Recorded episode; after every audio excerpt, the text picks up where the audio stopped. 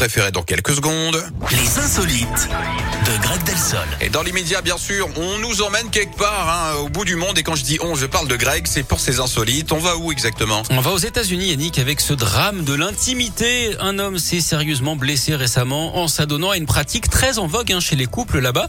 Le dry Ouais. humping. On peut le traduire en français Hein par euh, frotti-frotta.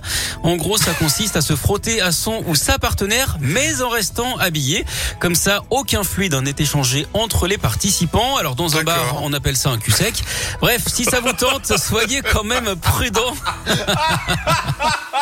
Mais non Aux États-Unis, justement, un garçon qui a tenté l'expérience avec sa copine pendant plusieurs semaines a dû se rendre à l'hôpital car son petit oiseau s'était mis à gonfler à force de frottement.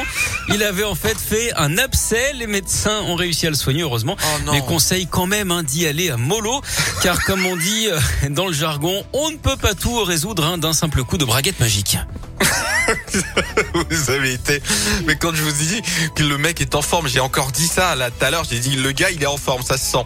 Ben voilà, ça s'est vérifié. Vous êtes de retour dans une heure pour une insolite tout aussi bonne. hein. Avec plaisir. Bon, merci à vous, vous qui nous écoutez à la maison, sur les routes, en direction du boulot ou tout simplement déjà au